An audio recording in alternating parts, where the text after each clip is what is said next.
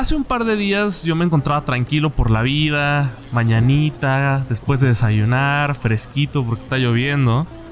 Y de repente me ya no era tan mañanita, ya era como mediodía, ¿no? Güey, eran como las 11 de la mañana, a lo mucho. a lo mucho eran 11 de la mañana. Mañanita son las 8, no vamos. No, mames, 8 me despierto, güey. Digo, no mames. Mañanita, 11 de la mañana ya estás fresco, güey, ya te bañaste. Entonces yo me encontraba así tranquilito y de repente me llegan unos, unos mensajes que dicen algo parafraseando que dicen, güey, unos primos me acaban de mandar esto, güey. Me llegan dos imágenes de aliens de parte de Gabriel. De platillos voladores. Y yo sé que las vi y dije, ah, chinga. Y me cagué de risa y dije, no mames, porque pensé que estabas bromeando, güey. Ajá. Y de repente empiezas a contestarme no sé qué madres y me dice, sí, que no sé qué. Y yo, no mames, jajaja, no mames, jajaja. Era lo único que ponía. Y luego ya que vi que en serio, dije, no mames que es neta. Porque todavía no sabía si era broma o no. Dije, este, este güey hasta dónde está dispuesto a llevar la broma. Ajá. Y después ya me dijiste que era neta. Bueno, es que yo tenía 10 minutos que había recibido esas imágenes. Güey, pero ¿por qué no las cuestionaste, güey? Güey, porque estaba, ¿qué estaba haciendo? Estaba creo que almorzando con mi hermana. Entonces platica, me platicó de eso. Y entonces yo pensé en este güey, en el primo este que mandó las imágenes. Saludos. dije, pues, saludos. Pues ese güey es como. Es raro que sea una fuente tan cercana, ¿no? O sea. Sí. Pero pues está interesante. Está interesante. Es que uno no asume que si, uno le llegan platillos vola, porque ajá, las imágenes las voy a publicar en Instagram para que las quiera ver. Y si alguien escucha esto en el futuro, las puedo buscar, va a estar en highlights como episodio 30. Van a estar las dos imágenes que me mandó Gabo. Pues desde que te llegan imágenes de platillos voladores de quien sea es como de... Mmm. y en especial la segunda que me mandaste, la que se ve de noche, yo dudaba mucho de esa. Se veía rara esa. Pues sí, yo te digo, yo, decía, a ver, este está raro porque, pues uno ve muy... A ver, yo no soy una persona que se la pase buscando imágenes de, de ovnis ni de aliens. Yo tampoco, mamón. Entonces, yo no sé no sé cuáles son las tendencias, ¿sabes? Como si hay como modas o tipos de platillos voladores que se ponen de moda 2019 o cosas así, quién sabe. Pero tener, a mí lo que sí me hizo raro fue tener una fuente cercana de un güey que te dice, pues mira, yo vi esto y luego pasó esto con unos compas. Entonces, es como, neta, o sea, a este güey le vieron la cara o, o cree que pueden vernos la cara, pues tal vez no, tal vez algo hay. Entonces te las mandé en chinga, pero yo estaba así como en chinga también, porque ya te contaré la historia de, de qué me dedico ahora. Pero me puse a hacer varias cosas. Y ya, o sea, te las mandé ya. Hasta que después de un rato tú me contestaste. Y dije, ah, bueno, claro, todo cobra sentido ahora. Sí, porque ahorita llegamos a lo que yo contesté. Pero antes de eso yo te pregunté, es neta, y me contaste una historia que pido que cuentes aquí, güey, porque esa historia fue la que me hizo dudar. Cuando me contaste la historia que no estés mamando, uno me cagué de risa porque me di cuenta que lo creías. No, es que a ver, ojo. No, no, güey. Tú me las mandaste porque sabías que había aliens, güey. Era tu prueba fidedigna. Ah, sí, güey. Que los aliens Seguramente yo te las mandé porque dije, bueno, voy a compartirlas porque esto está interesante, ¿no? Y porque esa, esta historia de la, esta gente en Querétaro y de todo este, de todo este mundillo del, esoterismo y la mamada, pues sea lo que sea que haya detrás, está, está bien interesante. O sea, es gente bien... Y, y te enteras de gente que, o sea, que hace cosas raras o que tiene religiones o que está en sectas raras. E independientemente de que eso sea verdad o no, que ya nos hemos echado unas discusiones intensas sobre lo que uno cree, pero independientemente de lo que pase detrás, es bien interesante porque la, gente dice y hace esas cosas. Entonces, fíjate, ahora aquí, fíjense, aquí les va la historia que venía acompañando como la cereza del pastel para las fotos esas mentadas. Las fotos que ponen a prueba la credibilidad de Gabriel.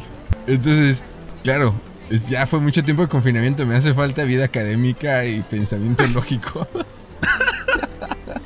Pero fíjate, entonces. eh, yo recibo esas fotos. Bueno, las veo en el teléfono de mi hermana, ¿no? Y me cuenta la historia de que mi primo se las pasó. Después de enseñárselas personalmente. Que le contó que, que habían visto esas madres, no sé qué. Y además. Le contó que habían estado pasando cosas raras con un güey de su trabajo. Entonces, son güeyes que viven. A ver. No, bueno, no sé exactamente. No viven en la capital. Es como gente que vive en los alrededores de Querétaro. Entonces, las historias que. Pero es que ahora ya todo tiene, tiene sentido. Es muy pendejo. Pero bueno, en ese momento dije, a ver, ¿qué pedo con esos güeyes? La historia es que estos güeyes ven las. Según esto, las naves esas, no sé qué. A otro güey días después lo topan en la carretera. Lo topan en la carretera una de esas naves y lo persigue. Ah, ojo, ojo. Y a otro güey. Hay otro güey. Hay otro güey en el trabajo del cual yo había escuchado porque siempre cuentan y se cagan de risa de él. Que es una persona muy rara porque su familia se dedica a estos rollos como de la brujería y chamanismo y no sé qué. Entonces de repente han contado anécdotas que es un güey muy raro. Y que últimamente había estado contando que su familia hace trabajos de santería o brujería, no sé cómo quieran llamarle. eh, De ese rollo esoterista. Y que habían. hab- Que a este, la familia de este güey lo habían contactado a unos aliens para que le hicieran unos trabajos. Chingazo. No, pero es que era un rollo como de. de intercambio. O sea, ellos les hacían un trabajo a los aliens y los aliens le curaban la pierna. Algo así me habías dicho. Porque el güey estaba. El güey, el güey se había accidentado en el, en el trabajo. Y se había roto una pierna. Entonces de pues, el güey traía aparatos y creo que unos clavos en las piernas. Y de repente el güey llega como si nada, ¿no? Según esto. Llega como si nada, sin los aparatos, caminando normal. Y les dice, pues es que yo le hice unos trabajos a los aliens y me curaron. Y es como, wow. Pero claro, todo esto que me contaron así como en 10 minutos. Dije, bueno, lo voy a pasar a este güey. Te lo pasé a esa misma hora. Pero ya, o sea. Dije, ¿qué pedo con esta gente? Entonces, ahora. Ya no sé qué pasó en ese Inter. pero Tú te pusiste a buscar. Ah, ajá, es que me llega esa historia y digo, no seas cabrón, como que. O sea, ya no solo eran aliens, estás metiendo rollos de brujería y esoterismo a la historia, güey. Sí, sí, O sea- sí. Entonces dije, este güey, qué pedo. Y había una imagen que era la que me hacía ruido, que además de que sentía que ya la había visto en algún lugar, arriba a la izquierda tenía como algún. Esa madre que tienen cuando ves un en vivo de Facebook para que lo hagas chiquito. Ah, en el ya, teléfono. Tenía ese icono. Y me hacía ruido eso. Dijo, a ver, si las tomó, ¿por qué tendría eso ahí? Ajá. Yo no había notado eso, por ejemplo. Entonces, es ahí es donde me dediqué a hacer una investigación profunda. Ajá. Un profundo. Google, Google tiene una búsqueda. Primero busqué platillo volador, tal cual. UFO. No salió nada. Dije, mmm, ok. Después dije, Google tiene una herramienta para buscar por imagen. O sea, tú copias la imagen y ya sale. Sí. Entonces puse la primera. Este, y me puso. la- o sea, le- y tien- tienes que ponerle palabras a huevo. Entonces le Ah, puse. Este. Alien o platillo volador o UFO, algo así le puse. Ajá. Y ya me salió, porque la primera vez le había puesto como. De hecho, me puso solo. El navegador me puso solo magia. Y obviamente no salió nada. Ya lo cambié yo por UFO o por platillo volador. Y encontré la primera, que era el- está en el Instagram de una persona. eh, hace varios meses. Es como en marzo lo había puesto. Ajá. Como en Europa, ¿no? Ajá. Y luego, la segunda foto, la que me hacía ruido a mí, la encontré en un foro de aliens ruso. Ajá. Y, es, y también era como de febrero, era de este año, pero no era de, de estos días. Sí, no, no, no. Y ya te las mando y dije, güey, te vieron la cara, mi bro. Pero ¿sabes lo que, lo que me sorprende? Porque, bueno, claro, esto tiene mucho sentido. Hay, pues estas imágenes se roban de internet, se bajan y ya, y estos cabrones se inventan la historia. Pero lo que me quedé pensando después, dije, o sea, este, este cabrón, mi primo, Está bien aburrido, güey. ¿qué pedo? Ajá. Es que eso es lo que a mí más me dio risa y lo, que- lo que me quedé pensando más. ¿Hasta dónde tienes que llegar para ya mandarle, entiendo mandarle de chiste, que se lo que la cadena, que la cadena compártelo 30 amigos para salvarte. No sé. Pero ya inventar una historia para mandarla a familiares de lo que te sucedió. Y es como la vida está muy aburrida y tengo que inventarme algo de carnita. Alguna historia acá sobrenatural. Los aliens me persiguieron y luego al día siguiente los volví a ver y vi un platillo triangular. Ajá, sí, sí, sí. Pero no sé si fue un rollo como de la peda, ¿sabes? Como ah, en la peda nos inventamos esto y bajamos imágenes. Pero ¿sabes qué es lo interesante? Que, que de repente tú... Bueno, no sé, en otras circunstancias, ¿no? De repente tú ya no sabes distinguir eh, qué cosas de lo que dices fueron ciertas o no. Claro. Porque yo recuerdo cuando estaba en la... Pues creo que en la secundaria, no, empezando la prepa de repente yo me inventé una historia para. justo para jugar con los compañeros del taller donde trabajaba con mi papá. O sea, para, para como messing around con esos güeyes, ¿no? Como. Sí, con conectar. asustarlos y echarles carrilla. Entonces yo me inventé una historia de que había una morra que se aparecía en el taller. Y entonces todos al principio se sacaron de onda y me gustó que la historia tuvo un impacto y yo continué. Sí. Entonces pasaron pasaron, no sé, meses, tal vez seis o siete la volviste a contar? No, no la volví a contar, pero recordaba que había pasado en un inicio cuando monté esa broma y ya no sabía si, si era cierto o no era cierto. Como que yo mismo me había atrapado en la narrativa. Es que, ah, justo pasa eso. De repente cuentas historias de ah, cuando estás principalmente como dices, como primaria, secundaria, que, que, inventas cosas porque estás buscando conectar con gente. Y son anécdotas que te traes con los años que de repente dices, ah, chinga, si pasó así o no, o pasó o no pasó. Sí. Este, y, claro, porque es tal cual te las empiezas a creer y a veces hasta las vuelves a contar. Y es como reforzar esa idea, ¿no? Que también es como este rollo que alguna vez hablamos de la memoria que viene en, esta serie documental de Netflix de, de la mente de Explained. Que, ahí cuando hablan de la memoria dicen que todos nuestros recuerdos en realidad ya son más invento que realmente el recuerdo. Sí, es un reciclaje. Ajá, y nos empezamos a contar historias ya diferentes. Sí. Entonces ya hay un chorro de ficciones ahí. Y yo siempre he tenido, el, y lo, he planteado aquí en el podcast en alguna ocasión, esta duda de, por ejemplo, yo consumo mucho cine, muchas series. O sea, las personas que consumimos muchas historias de muchos lados, ya sea cine, música, series, libros, lo que sea. A huevo debe haber un punto en el que ya te agarraste una de esas narrativas y la metiste a tu vida. Y es una anécdota que es de, que ni siquiera es tuya, pero ya la, ya la adoptaste. O sea, no sé, esto hice una teoría del aire, pero debe haber como una anécdota así ya. Mm. Porque estás consumiendo historias todo el tiempo y te las puedes creer. Pues mira, a lo mejor no sé si. Bueno, yo creo que sí puede suceder que el contenido de algunas de tus narrativas de vida sea un plagio de todas las historias que estás consumiendo o como una especie de collage. Ajá, sí, igual y no 100% la Dark, por ejemplo. Ajá. Pero igual y te robas de que el tono de Dark. Porque claro, uno cada vez que cuenta una anécdota, le vas, a, le vas quitando, le vas poniendo cosas porque para que la historia funcione mejor en donde sea que lo estás contando. Este. Entonces puedes darle que el tono de terror, que le puedes dar el cómico y así te vas. Sí, yo creo que es eso. O sea, una cosa es ese collage que vas haciendo de pequeños fragmentos que has visto en una y otro en uno y otro lado.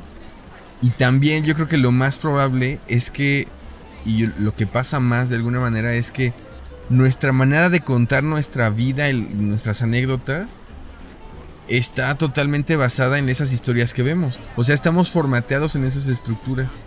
Entonces, nos contamina un chingo todo lo que vemos. Sí, la vida se convierte en narrativas que queremos contar como películas o como series, porque son más interesantes. O sea, una anécdota de caída no es igual si... Porque claro, tú, cuando la gente dice que ve cosas en cámara lenta no es cierto. nadie ve nada. Claro. nadie ve nada en cámara lenta. Entonces, ¿cuánto es la anécdota de caídas? Ah, me caí. Ah, X. Pero no, le agregas. Y luego bien todo en cámara lenta y veía cómo la gente volteaba a verme y le empieza a meter cosas porque estás bromeando. Estás, o sea, no afecta nada a la historia eso. Pero, pero sí la afecta porque de alguna manera tú la... La cambia por completo. como si tú estuvieras en After Effects en tu cabeza, la estás editando. La estás editando en ese momento, ya se te quedó grabada la versión, este, en esta, esta nueva versión ya editada con los efectos Stop que le motion. pusiste. Ajá. Sí, y, y también le- es, es un rollo de, de After Effects, de edición. Porque de repente le puedes cortar cosas o moverlas Claro. antes o después. O sea, pudo haber, antes de la caída, podrías poner así de que te... Igual y no pasó, pero puedes poner un ra- una razón por la que te caes. Porque muchas veces te caes porque te tropezaste y ya. O sea, no, no, no hay... Sí, sí, sí. Es pero muy si le pendejo. Ajá, pero si le agregas el. Ah, iba caminando y pasó un carro a toda velocidad, me voló el café, reboté con tal. Es más interesante. No digo que. Claro, cambiaste toda la historia. Pero el hecho de que te caíste sí sigue ahí. Porque yo creo que el, el, el 90% de las anécdotas que uno cuenta, pues son anécdotas muy simplonas, como muy X. Sí. Porque la vida es así, o sea, la vida es simple. Claro. Le tienes que poner algo, de eso se trata también la anécdota. Y tal vez, no, Claro. sé, no sé por qué se llama anécdota, pero debe tener que ver con esta. con la seducción de la misma historia, ¿no?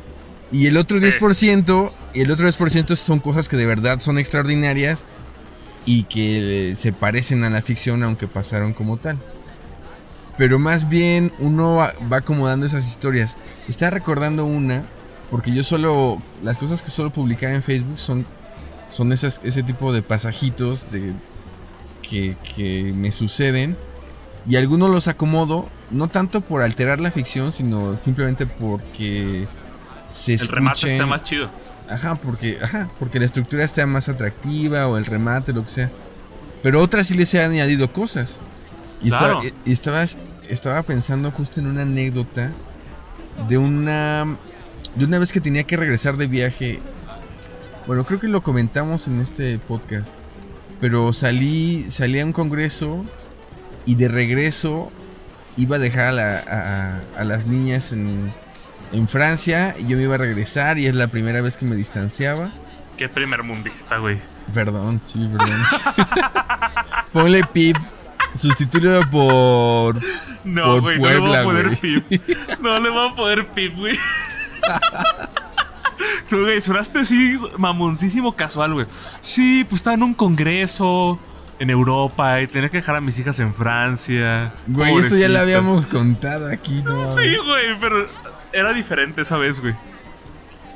El punto es que la anécdota a la que iba a llegar es que me ya de regreso me subo a un tren y la primera, y bueno, estaba escuchando música y una de las canciones que salió en ese momento de una playlist que tenía era de los Beatles, una canción que se llama ay güey, She's Living Home, que habla de una morrita que se va de su casa. Porque parece que sus papás nunca le ponen atención. Pero creo que fue la primera vez que yo escuchaba esa rola con detenimiento y que le había puesto atención a la letra. Entonces me hizo muy fuerte porque yo estaba pasando como un momento de nostalgia. claro, pero esos momentos son grandes con esas rolas. Sí, pues fue como una revelación. Fue como una revelación esa Sí. rola en ese momento. Y dije, esto lo tengo que contar, pero suena muy pendejo si lo cuento así, ¿no? Porque Sí. Entonces le agregué el detalle de que en ese momento yo había visto a una morrita en el tren que estaba llorando, que estaba hablando con su mamá enojada, diciéndole que ya se iba. Bien, bien ahí, güey. Entonces dije, bueno, esta va a ser la anécdota que queda. Y no sé Sí. si en 20 años que yo recuerde, yo vaya a recordar la escena y vea a la morra que edité en mi cabeza. Pues te, te aseguro que ahorita ya la ves, güey. Sí, sí, sí, desde, ese momento, desde que la escribí Sí. la veo, ¿no? Sí, desde que, desde que escribiste eso, desde que decidiste contar la anécdota así, es tal cual como, claro, fue el corte final de la anécdota Ujú. y así ya se guardó en la memoria, así se publicó. Claro, y la gente que la leyó y los que le dieron like, pues esa es la historia que me pasó. Y yo voy a terminar creyendo que esa fue. Hasta ahorita soy consciente de las cosas que cambié, pero en algún momento, si no lo estuviera platicando ahorita y si no fuera, Si no hubiera un registro, güey. si no hubiera un registro, se me, se me va a olvidar. Se me va, se me va a olvidar. Claro, porque no, no, estam- no estamos cuestionando nuestras propias anécdotas en el día a día. O sea, vamos, contamos. Porque claro, todos estos cambios, estas ediciones de las que hablamos no son conscientes. Nomás vas por la vida y de repente caíste en una reunión con tus compas, en una peda, y empezaste a platicar, contaste la anécdota y ahí le agregaste todo. Yo, yo recuerdo, por ejemplo, bueno, no, no recuerdo más bien, me causa curiosidad algo que suele hacer mi hermana con las anécdotas. A ver. Es que, y no sé si a ti te ha pasado con gente, con amigos o con gente en la familia, pero de repente mi hermana es de esta gente que te dice o que, que cuenta, sí, es que mi hermano Gabriel de niño nos, amenaz- nos amenazaba con pegarnos cuando no estaba mi mamá, ¿no? O de, ah, fíjate, esta es más específica y voy a revelar una parte oscura de mí, de mi niñez, pero de pues. modo. Sí, es que mi hermano Gabriel nos amenazaba con cuchillos ¿Qué? Ajá. Nos amenazaba con cuchillos. Si, si, si no estaba mi mamá y nos enojábamos. Entonces, esto suena como que yo los amenazaba todo el puto tiempo con cuchillos, ¿no? Como que era Güey, la. suena- Para mí ya eres Jack Torrance, güey. Pero eso fue una cosa de una vez. Fue una one time thing.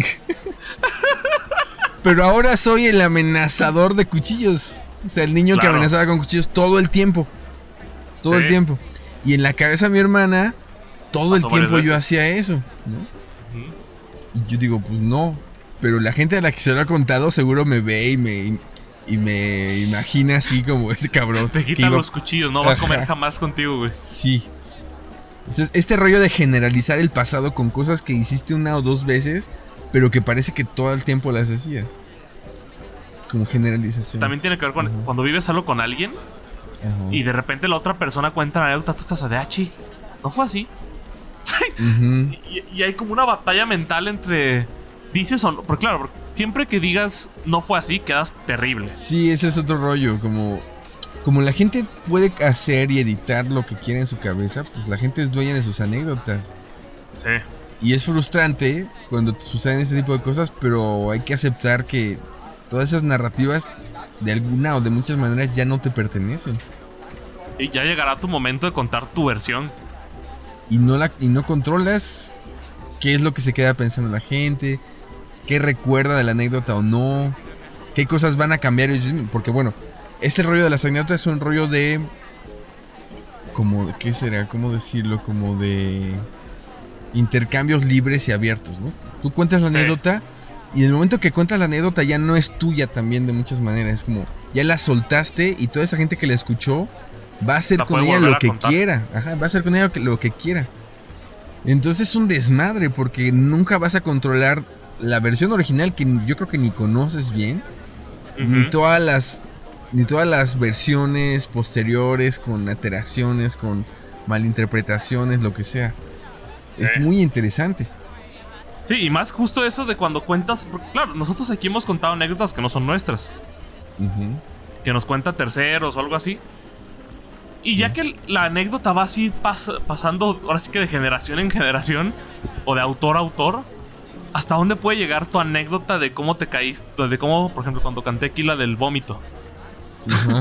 ¿Hasta dónde si alguien le agarró esa anécdota y la contó y luego otra persona y se fue así en cadenita en dominó? Igual la anécdota ya ni se trata de vómito en alguna conversación. Sí, sí, sí. Ya se trató de diarrea, no sé. No, Claro, no puede cambiar mucho positivamente. Ajá, sí, no, no, no. Siempre va a ser peor. O sea, va, va a ser en honor al humor en ese sentido. Sí. O si ese terror, pues va a ser en honor al terror. Pero esa repetición de anécdotas es bien, es bien interesante, porque claro, se va perdiendo como el, la versión original y se va haciendo ahora sí que de dominio público Ajá, exacto. y cada Sí. quien la va alterando. Y se vuelven anécdotas propias. Claro que yo tengo anécdotas que están en mi mente que no son mías. Y, y no las cuento como mías, pero ya son como parte de... Ajá, de lo que hablamos, de estas conversaciones con compas. Es, ah, un amigo me acuerdo que alguna vez me dijo tal. Güey, ¿a ti no te ha pasado sentir que traicionas a alguien cuando repites la anécdota que te contó? Mm, ¿Traicionar en qué sentido? No sé, por ejemplo, de repente hay anécdotas que no le cuentas a todo el mundo, ¿no? Nah, ¿cuántas las que te gustan? Y las que. Y hay anécdotas que son más personales y que les cuentas a ciertas personas Ah, más cercanas. Entonces, de repente. No porque sean como bochornosas, ni mucho menos, sino porque son cosas que te guardas para ti y las sueltas con tu mejor amiga, tu mejor amigo, qué sé yo. Sí. Y de repente, si a ti te llegan a contar un- una anécdota de ese tipo, que, que es muy bella o muy impresionante o extraordinaria, y tú la repites, hay una sensación como de traición a la persona que te la compartió en, en un inicio. Como que es, Es que, por ejemplo, yo ahí le meto anonimato. Anonimato, este, y no, no das muchos rasgos de la persona. Más, ah, a mí me acuerdo que me contaron y ahí es donde entras. Entonces, Claro. y ya también puedes modificar un poco la historia para que no sea tal cual. Sí, pero todo eso le Claro, resta, le resta íntimo. impacto, ¿no? Sí. Porque bueno, yo creo que uno no puede esperar que el, el impacto sea el mismo que, que tú presenciaste cuando te la contaron por primera vez. Como bueno, si, si es una anécdota muy personal que a mí me contaron en vivo y en directo, y la voy a quedas. y la voy a contar quitándole cosas, alterando, no diciendo ciertos detalles, pues, pues ya valió madres, mejor ya ni la cuentes, ¿no? Bueno, ajá, bueno, si, si es tan personal para la otra persona, bueno, en realidad todas las anécdotas podríamos decir que son muy personales. Este. Pues igual y si ya no la cuentas. Claro, si vas a modificar un chorro de cosas, no la cuentas. Dependiendo del momento y la persona, yo creo que decides ahí si va a entrar o no la anécdota. Y ahorita me acordé de, otra, de otras anécdotas que a mí me parecen más interesantes. Que es cuando ves amigos o algo así. Ujú. Y te empiezan a contar una anécdota que tú viviste pero que no te acuerdas en lo absoluto. Ya. Para mí me pasa más seguido de lo que me gustaría aceptar. Y de repente me es como, no mames, ¿por qué no te acuerdas, güey? Fue hace dos meses, ¿no? Que empiezan Ajá. a contar una anécdota y tú estás así emocionadísimo porque no te acuerdas ni qué hiciste. Estás ahí de, ¿y qué hice? Ajá. Ah, en ese punto ya no puedes confiar. O sea, porque claro, la anécdota funciona porque le vas a modificar. Tú, entonces estás escuchando la versión de alguien más de tu vida de la cual no te acuerdas. Y es súper bizarro porque es, estás escuchando la versión anécdota, que es ya la versión fantástica. Y es con la que te vas a acordar. Te vas a acordar de la versión fantástica del suceso. Como que te contaminaron, ¿no? La vivencia Ajá. original. Porque a ti se te olvidó. A mí me pasa sobre todo eso co- con, con, estas historias que cuenta la familia de la infancia. ¿no? Entonces, Sí. hay muchas cosas que yo no registré porque no valía la pena. Mucha paja de, de la vida cotidiana, ¿no? Claro. O paja entre comillas, porque también esto va, va a variar. Hay gente que, que va a atesorar unos recuerdos y otros los va a desechar. Pero tal vez esa paja eran cosas muy valiosas, no se va a depender de cada quien. Pero hay muchas Sí. cosas que yo ya no registré. No, yo ya no me acuerdo. O sea, si tú me dices que yo veía esto en la tele o que yo hacía esto, o que yo cantaba esta canción, ese no era yo, quién sabe quién era. Y pero a la gente está tan presente y está como decretado que es sorprendente porque sientes que es otra persona. Y también. Y claro, yo, yo he perdido un chorro de memorias de esas, precisamente. Yo estoy muy sorprendido, por ejemplo, ahorita que. Bueno, ahorita. Con, la- con las dos universidades que he estado. Estoy muy sorprendido de la cantidad de memoria que tiene la gente sobre los programas y, y caricaturas que veía de niño. Mm. O sea, me sorprende un chingo que se acuerden tanto de la rola, de lo que pasaba, del capítulo tal, del no sé qué.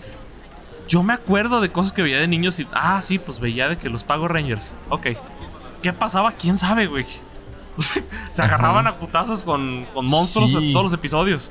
Ajá, sí, sí. Pero no me acuerdo qué pasaba. Y, hay- he conocido gente que se sabe hasta el jingle de todas las caricaturas. Es como de. ¿Cómo? Bueno, yo me sé la canción de Dragon Ball Z, que además es como una canción súper pegajosa. Sí, pero yo también me la sé y nunca la vi. Porque es de. este. O sea, es una que es muy popular Dragon Ball Z. Pero- acordarme de los capítulos y los veía, pero no, son cosas que no registro. Claro. Y esta gente. Porque aparentemente son todos. Y yo me siento bien alien con ellos porque les digo, es que. Porque de repente les platican de series y digo, ah, esa no me gustaba. Por ejemplo, hablan de. No sé, ¿cuál no me gusta? Bob Esponja.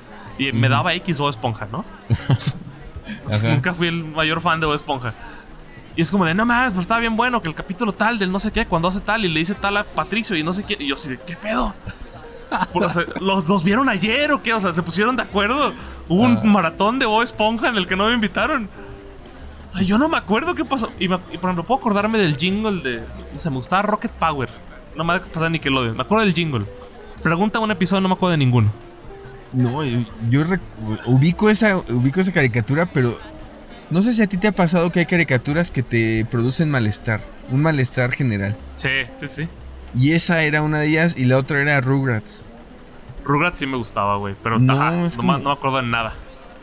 No, yo digo, no, estas, o sea, no me... Así como con el rollo de lo no cute de Shrek, algo así me pasaba con Rugrats y con Rocket Power. Que ya, yo ya estaba medio... Medio Ya grande para eso, ¿no? Pero, Sí. pero no me atrapa. Y Bob Esponja, por ejemplo, digo, ah, va, me hizo reír un par de veces. Chido. Ajá, yo me acuerdo que la veía y me acuerdo de un par de cosas.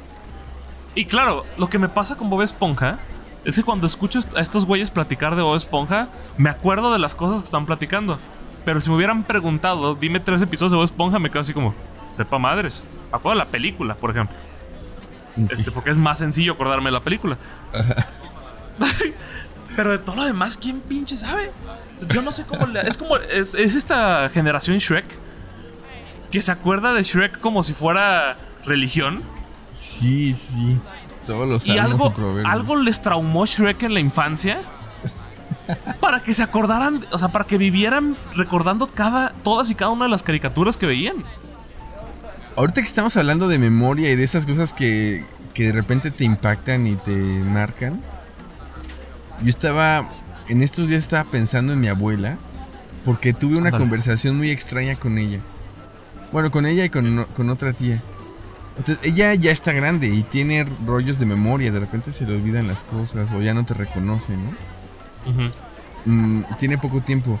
Pero entonces estábamos platicando de la infancia de mi mamá, de sus hermanas, vivían en una colonia, en una colonia del centro, bueno, sí, en la Ciudad de México, en una vecindad, o sea, con, con, con muchas carencias, en fin, ¿no? Y vivían como con la familia extendida de, de mi abuelo.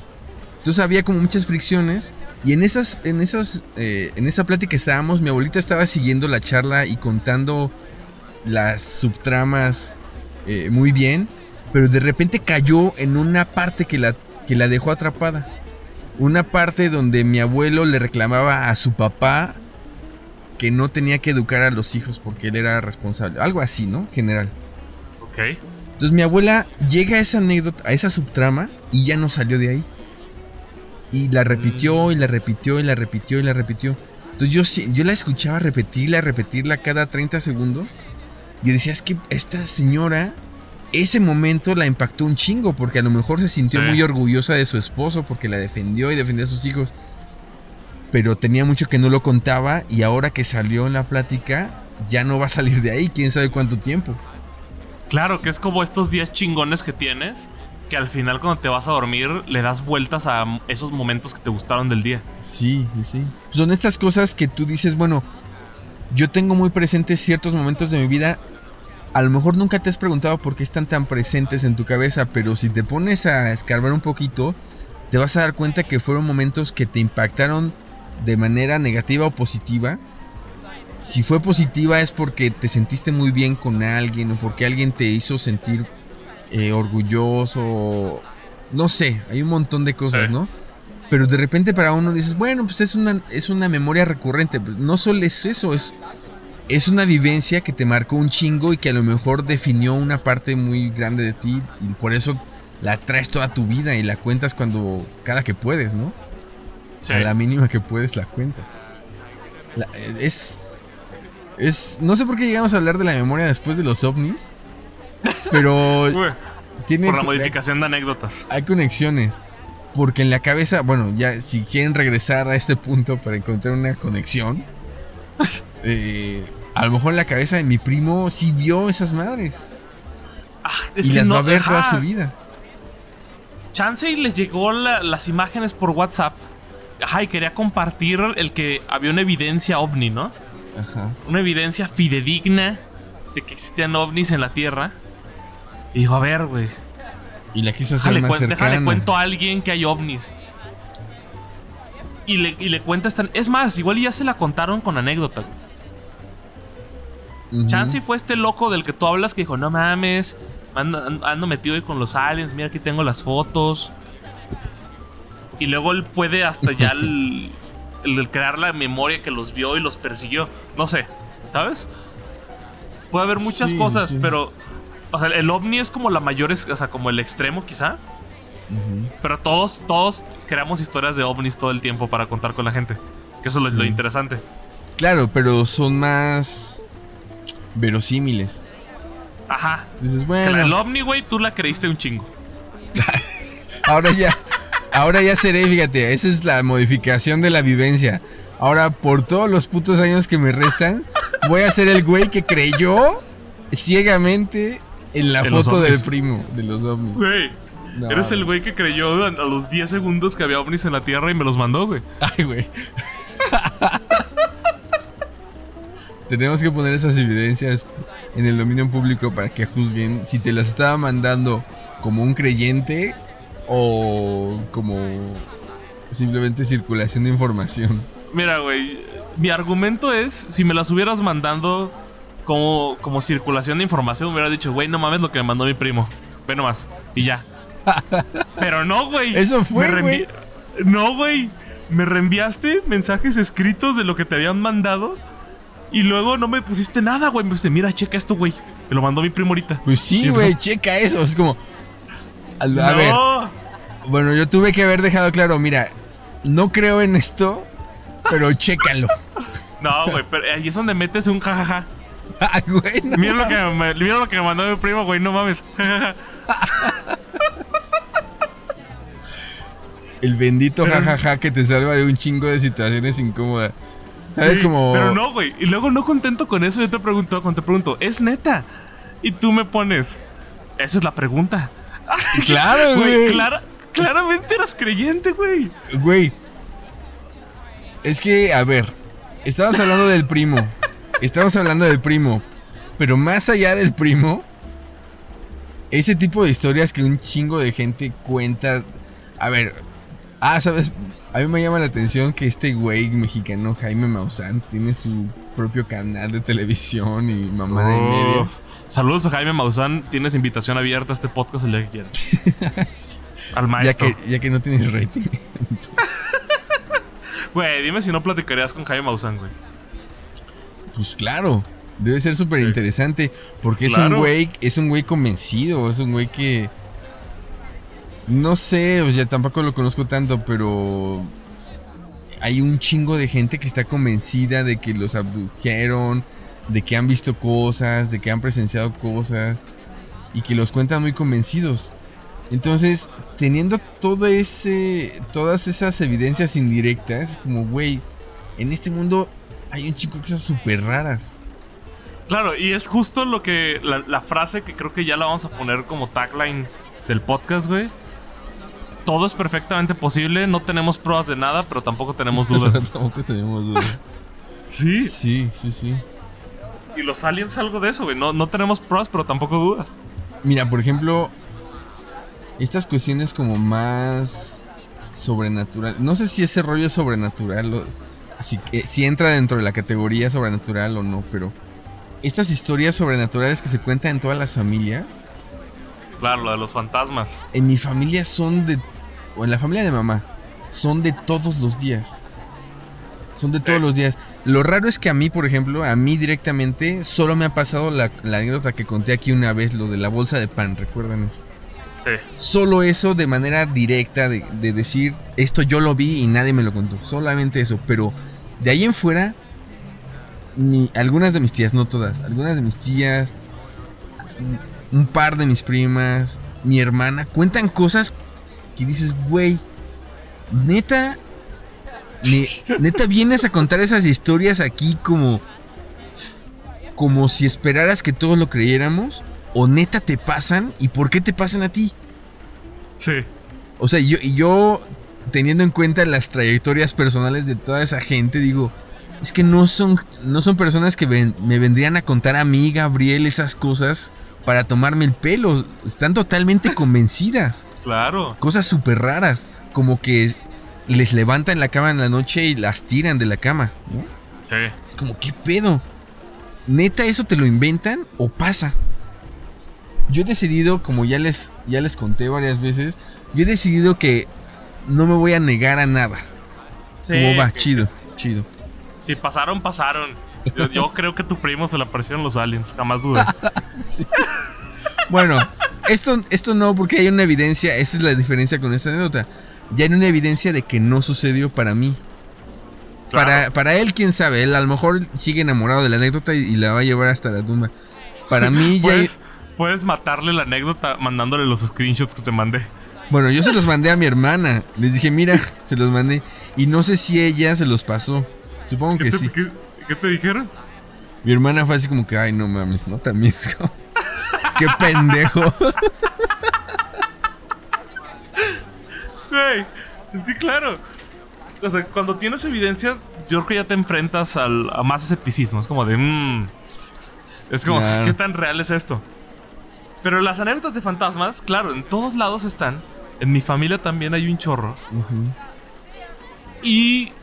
Y, y, claro, directamente, así como tú con la bolsa de pan, digo, creo que en el momento lo conté, o sea, yo no tengo una directamente. Pero mi mamá tiene, que mis tíos tienen. Y así de, a ver, güey. Ajá. Este, ¿por qué a todo el mundo le pasa menos a mí? ¿Qué estoy haciendo mal? O sea, ¿le caigo mal a los fantasmas? O sea, espíritus, si están aquí, denme una señal. Ajá. O sea, que, que siempre es como el, el tema, ¿no? Y, y de repente conoces gente y dices, no, yo tampoco me ha pasado nada. Pero cuando conoces el que te ha pasado, le han pasado un chingo de cosas. Nunca hay alguien que te diga, por ejemplo, tú, bueno, tú, que me pasó una vez, ¿no? Ajá. Pero es muy raro que digan el me pasó una vez. Siempre si tienen una, tienen diez. Chido. Ajá. Y ahí es donde creo que ya puedes dudar. Si tienen más de una, duden, muchachos. Si, si tú, es más. Si tienes más de una anécdota de fantasmas, dúdalo. No lo sé. No sé, es que no sé. No sé. Mm, Claro, y, y luego es todo esto del. Es perfectamente posible. De repente digo, no mames. Chance, si, si existen los fantasmas. Chances. Ajá. Ajá. Y de repente yo digo, no, güey, no mames, no hay nada después de la muerte. Y ya. Se que muere el pensamiento. Pero justo abajo, abajo de esa cosita que dijo, güey, no mames, está el. Pero ¿y si sí? Eh, Claro. Claro, porque, a ver, la- las anécdotas de fantasmas tienen la trampa epistemológica, tienen la trampa de que no pueden ser desmentidas. Ajá. Es una anécdota oral o a lo Sí. mucho a lo mucho escrita, pero y no hay es hasta colectivas, güey. Hay, hay de grupos, Sí, hay sí. anécdotas de fantasmas grupales. Sí, sí, sí. Sí, o sea, en mi familia, en mi familia hay varias. En mi familia hay las hermanas de mamá, hay cosas que han ex- experimentado, sí, que han vivido varias de ellas, ¿no? Al mismo tiempo, entonces como, Sí. neta, ok, qué fuerte, cosas súper súper creepy que da un chingo de miedo cuando las escuchas, como no mames, yo me muero de un puto infarto con eso. Sí. Pero no se ponen dudas, como todos asumen que sucede. Todos asumen que sucede. Wow. Pero, ajá, pero yo digo que ahí es, es, es donde entra este. Esta, esta anécdota inventada. En la que alguien le metió su cosecha y estaban todos escuchando y dijeron: Y esta perra, esta historia, güey. Chingue su madre, sí pasó. Claro, porque la vida es, es The Office. Es como. Es, es gris.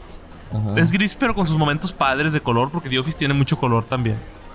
Y es esta frase de, al final de, de Pam, que hay belleza en, en las cosas comunes. Ajá. Y entonces hay que meterle ahí como colorcillo y cosecha para que la vida sea más entretenida y de repente te acuerdas de esa anécdota falsa, pero para ti es real. Y es como, ah, no mames, estuvo bien chido cuando se me apareció el fantasma. Bueno, aquí paréntesis, elogio número 350 a The Office. Es... Ellos nunca necesitaron de esa narrativa para tener una serie muy chingona. Es como, nunca Sí, necesitaron... no. Nunca necesitaron no, la anécdota... ¿Cómo? Es, eh, es que es- esa anécdota fantástica era Dwight. Sí, pero era un güey raro nada más. O sea, como que nunca hubo este rollo de ficción inverosímil que, que intentaba sacarte de la cotidianidad gris. Es como, todo es Pues cotidianidad gris. Cuando hablaba de su familia y de sus tradiciones. y de que me mataban, asesinaba pollos. Y de los asesinatos de su familia y de la guerra de su familia. Esa era la parte fantástica. Sí, pues, pues sí, no dentro, no una fantasía como extraordinaria. Es, es como a lo que voy. es Pero es que, ajá, esa es la vida cotidiana. O sea, la fan- claro, el fantasma sí se va más lejos. Pero Ajá, cuando hablamos sí. de esta caída en cámara lenta, es eso. Ya Pero- es realismo mágico ahí. Pero por ejemplo, o sea, pensando en cualquier serie, agarren cualquier serie. De series que no sean de ciencia ficción, porque pues esas no, no tiene caso, ¿no? Pero Mm. otra vez Brooklyn Nine-Nine. Brooklyn, Brooklyn Nine-Nine tiene un chingo de cosas que sí recurren a la fantasía extraordinaria para generar más atractivo y, y que después ya no se pueden sustentar, lo tienen que dejar de lado. Sí. Bueno, funcionó para darle para darle un carácter más fantasioso a la historia, pero ya es algo que se va. Y The Office en The Office nunca pasó eso. Sí, The Office está muy sentada en la realidad. Nunca, re- ajá, es súper es como hiperrealista esa, esa- en fin. Pero bueno, se cierra paréntesis de, de The El elogio. Ajá. Y claro, y la vida es un poco así. O sea, ahí le metemos esas fantasías doitésticas. Que según yo, el fantasma todavía entra ahí. Hay unos güeyes que ya se van más deep. Esos, quién sabe, que es cuando ya te meten al brujo y al chamán. Mm, Es como, mmm, vemos. Este, que es como, es, es- es tal cual los que ven extra normal, ¿no? Novius extra, novus extra. Es eso. Es que bueno, una vez ya hablamos de extranormal y, y yo las veces que llegué a ver esa madre, o sea, es como es esa anécdota extraordinaria pero llevada a su lado más burdo y estúpido. Uy, para mí es comedia extra normal. Claro, es como no mames, o sea, esas anécdotas extranormales que la gente cuenta y de cosas acá incomprensibles son tan chidas y son tan ricas como narrativa como para estos como para que estos pendejos vengan y te la conviertan en un programa tan feo y tan chafa, es como no mames. Güey, pero es que es una gran comedia. O sea, hay un podcast aquí en los que son muy nuevos, igual no lo han escuchado, es como del 3, 4, no sé. En el que traje un fragmento de Extra Normal. Y la, y la manera en la que, que donde salía un ángel. Y los vatos decían, ahí está clarísimo el ángel, decía la señora. Ahí Diosito lo protegió, algo así decía. Así. Y que es una reverenda mamada, pero que da mucha risa. Y la Sí. manera en la que llegué a ese clip es porque estaba viendo esa madre. O sea, me quedé viendo el programa porque estaba botado de risa. Y es Ay, un no, gran entretenimiento. Sí, sí, sí. Este. Y tal cual, yo creo que. Y hay personas que se lo toman en serio. Que yo creo que de ahí es donde agarran esa cosecha. De ahí es donde nutren sus, sus, este, sus anécdotas. Pues quién sabe, yo más bien yo creo que este tipo de programas son un refrito de todas las cosas que la gente cuenta de manera más interesante en la vida. Güey, ese es un programa también de Azteca lo que la gente cuenta. Ah, ok. Mira, nos han ganado todas las ideas. Están un paso adelante. Güey, van un paso adelante, tío. Ya hasta lo cancelaron, se me hace. No mames. Bueno, es que la televisión. Yo no sé, neta, no sé.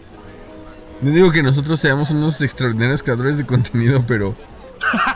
Pero yo jamás, yo jamás me prestaría una mamada como esas. Como de esos eh, programas estúpidos amarillistas y de juegos. Híjole, güey. O sea, ¿de acuerdo? Pero si me invitan un día a grabar un extra normal, Ay, no Nomás- mames. nomás de fanboy, güey. Nomás para ver al chamán ahí. Ay, no Porque- o sea, pero yo sería el güey que correrían a las dos horas, ¿no? Porque estaría botado de risa. O sea, cu- o sea, yo quiero ver el behind the scenes de extra normal. Ay, no manches. Este. Pero sí, es como llegando al mismo punto que contábamos en esa ocasión con lo de la lucha libre también. La gente decide, es como en el momento en que te cuentan la anécdota, tú tomas una microdecisión, tal vez hasta inconsciente, de decir, bueno, esta sí me la voy a creer, o vete a la chingada, esta no me la voy a creer. Como yo contigo con tus aliens. Ajá, bueno, a ver, yo no te estaba convenciendo de que, que, que creyeras, no mames. Güey, pero hasta me platicaste que los persiguieron. Güey, me platicaste Pues toda porque la era anécdota. parte de la anécdota, güey, no mames. Güey, Yo te escuché muy convencido, güey. Mira, para mí fue impresionante la foto porque, insisto, yo no soy una persona que esté siguiendo rollos de Jaime Maussan. Y de repente decir, güey. de repente decir, hay un güey, una fuente más o menos cercana que tomó una foto de esta calidad, como wow, está Pero interesante. se o sea, veían de dos píxeles, güey, tu calidad.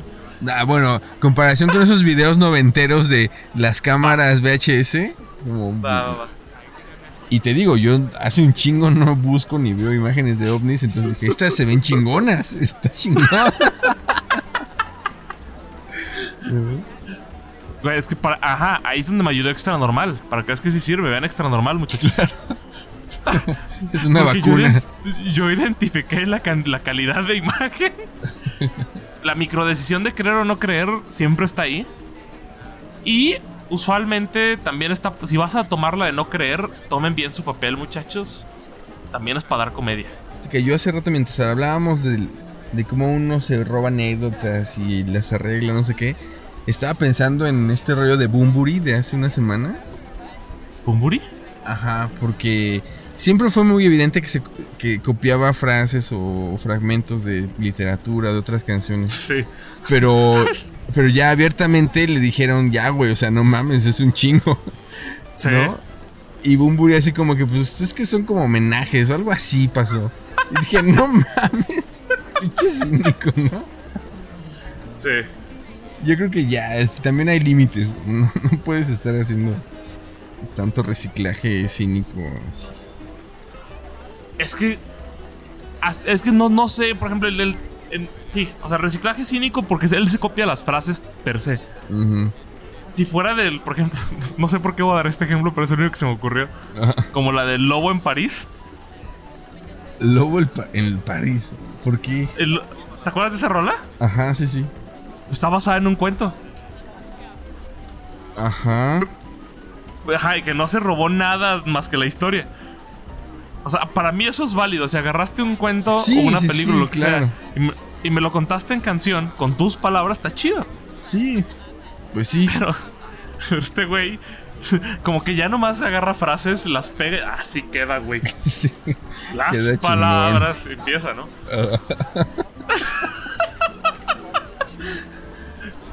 Fueron abismo. ¿Cómo va? Güey. Sí, las palabras fueron abismo. Yo tampoco tengo. A ver, yo nunca he escuchado muy de cerca a Bumburi. Tampoco tengo ubicado cuáles son los fragmentos plagiados exactamente. Pero Pues, es como. ajá, se me pero hace sí tan mamón. Se me hace tan mamón. Pues mira, yo en, en, en las salitas puedo escuchar Héroes del Silencio sin ningún problema. En las alitas. Sí, es como. Para mí, Héroes del Silencio es igual a alitas. Güey, Héroes del Silencio. Ponme un, ca- un caifanes ahí. Estoy comiendo alitas. Aunque caifanes sí me gusta más. Sí, a mí Pero eres Caifanes el- me gusta. Pero Héroes del Silencio no, gracias. Sí, pinches héroes del silencio. sí. Es como, como- el maná de España. Ajá, es como salsa búfalo, güey. Que ni, ni pica, ni sabe chido, güey. Es como, me las como si me las das, pero si no, no, gracias. Sí. Y conectando con eso, además del tema de Bumburi, está el drama este del que hay ahorita de Molotov. Son varias cosas de. como que tendencias sociales que han estado. que han Es estado que hay mucho emergiendo. tiempo libre, güey. No, es que no sé si es tiempo libre. Es que no sé, o sea, no, no estaba así la vida antes de el suceso. Yo creo que fue. Bueno, sí. es- pero tal vez hubiera pasado de otra manera también. Fuera de. en un universo paralelo sin COVID. ¿Lo O sea, de la-? Ajá, o sea, la gente Sí. empieza a indignarse con cierto tipo de música, cierto tipo de letras. Y entonces volteas hacia atrás y dices, güey, pero esto sucedió durante muchos años de maneras más sutiles y nadie dijimos nada nunca. Entonces, pues tal vez es momento de que si estamos chingando a, a todos los compositores y cantantes contemporáneos, pues también empezar a hablar de todo lo que se nos pasó por alto en décadas anteriores, ¿no? Sí, es que es un poco el tema con el arte y tanto música como libros, como cine, como todo lo que tenga que ver con registro de vida. Es que hay un chorro de piezas. Voy a hablar de películas que es de lo que más sé. Este. Que son súper incorrectas. Hablando. Alguna vez mencioné aquí el Birth of a Nation. Que es la película que in- in- inventa el montaje como tal de cine. Bueno, no inventa el montaje, pero es el. Hay, hay otra antes de unos bomberos, pero bueno. es la que se reconoce como la más importante en cuanto a montaje, la más compleja. La primera que es como medio más compleja. Y es una película súper racista en el que los negros son los malos que quieren matar y violar a, las bla- a los blancos. Y es tan racista que los negros son blancos pintados de negro. Y es una... yo me acuerdo que cuando vi esta, esta película en, este, el, el profe que nos la estaba platicando, nos puso escenas clave para entender por qué era relevante. La película dura tres horas y, no- y nos dice, yo no los voy a obligar a verla porque no va con mis principios ver esta madre. Que ahí es donde entra el- también el tema. Cuando hablan también del cine de oro mexicano, para mí es muy incómodo ver el cine de oro mexicano porque es es súper machista. En realidad el actual todavía. Pero el cine de Sí, oro mexicano sí. también es muy machista. Y si piensas en esta peli súper romantizada, ¿no? ¿Cómo se llama? La de Jorge Negrete y Pedro Infante. Sí, ya sé cuál es. Hay una, hay una escena donde los dos empiezan a cantar porque se están peleando por quién se va a quedar con la morra y la morra ahí esperando, ¿no? A ver quién, quién gana para ver con quién se va a quedar, pues como es el trofeo. Sí, sí, sí. Y, y están llenas de estas situaciones que para mí hoy yo no encuentro lo romántico en ver esas pelis. O sea, sé que hay mucha gente que les gusta mucho el cine de oro y así, pero no me, no me gusta consumir esas cosas porque ya no... Bueno, ya no, o sea, no- nunca como me encantó y nunca compartí esas ideas. Este... En cuanto a la música, creo que es un poco lo mismo. No creo en el rollo de cancelar cosas. Porque tuvieron Sí. su relevancia histórica, tanto Bird of a Nation, que por más mierda que sea el contenido, aportó a que llegáramos a donde está hoy. Y el cine de oro mexicano supuestamente aportó a donde llegamos hoy. sí. Algo Este- que- Ajá, algo hizo. Entonces cancelar como tal no, porque es negar la historia. Yo creo que es un paso más lento y más sutil, como dices, como... A lo mejor tú escuchabas, yo escuchaba Molotov cuando estaba en la secu digo, va, pues lo escuché y ya, tampoco me voy a flagelar porque escuchaba Molotov. Pero, a lo- pero chance, si hoy vuelvo a- se me ocurre poner un disco, lo voy a quitar porque me voy a sentir incómodo. Y ese es el proceso social que dentro de Claro. unas décadas va a provocar que ya nadie se acuerde de Molotov y digamos, está chido, no pasa nada Sí. socialmente la gente va a ir creciendo, ya te vas haciendo más sensible a ciertos asuntos de racismo, de sexismo, de misoginia, lo que quieras, de homofobia, por ejemplo, te vas haciendo más sensible y más crítico de eso, entonces ya no vas a tolerar. Y lo vas a dejar, Sí. pero esta política de ah, entonces a la ching vamos a buscar todos los putos discos que, que tienen frases misóginas y a quemarlos como ah, pues no Sí. funciona porque estás como organizando o estás provocando un movimiento social que resulta perju- perjudicial para, para tu postura. Sí, es, es el movimiento de voy a bloquearte porque no piensas igual que yo. Sí. Es tal cual es. Por, por más bien o más. No no se trata de defender a Molotov y su rola. La- honestamente, yo cuando le- leí la noticia dije, ah, la neta, nunca me gustó Molotov. Me vale madre. Por mí, cancelenlo, no tengo un pedo. Este. Bueno, tengo un pedo con cancelar, pero da igual. Este. eso, el rollo ese de cancelar viene de, de, estas, de la generación de puedo bloquearte porque no piensas igual que yo, te voy a eliminar porque eres pro vida. Te voy a. Ajá, que, que es. Que es difícil. Yo enfrenté eso hace, un- hace, un- hace unos días. Un, un amigo que es de mis amigos más este, viejos en cuanto a historia, lo conocí en primaria, Ujú. sube unas historias de, de pro vida. Y yo así, ay chinga.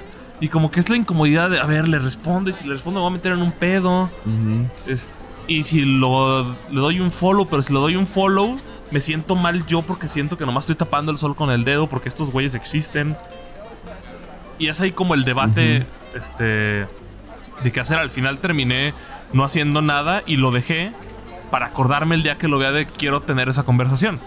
Porque en chat no iba a llegar a ningún lado. Porque en Sí. chat es muy fácil precisamente escaparse. Es muy fácil dar un follow, bloquear y ya te deslindas de las cosas. Y en persona no. Mm, Y bueno, o sea, puedes. Hay, hay métodos también de zafarte de conversaciones, pero no es tan sencillo como bloquear, dejar de seguir y a la chingada. Que en general nunca tenemos esas conversaciones difíciles. Nos escapamos mucho, le huimos mucho a esas conversaciones difíciles.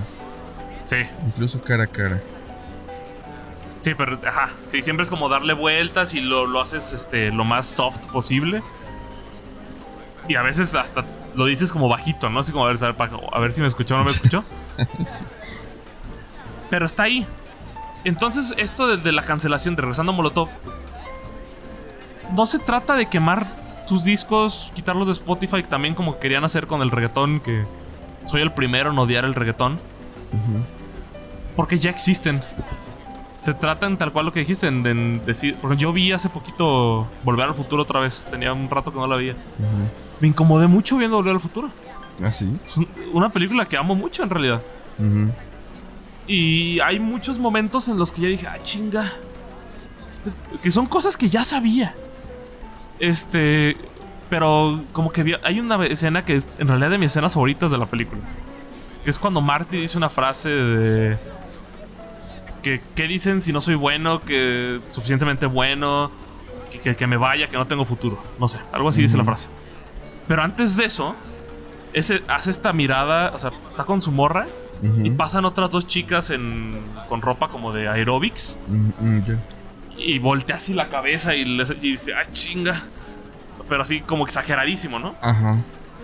Y ya me incomodó, porque ya fue como el meme este de cuando, del chavo que va con, su morra y voltea a ver otro, ¿no?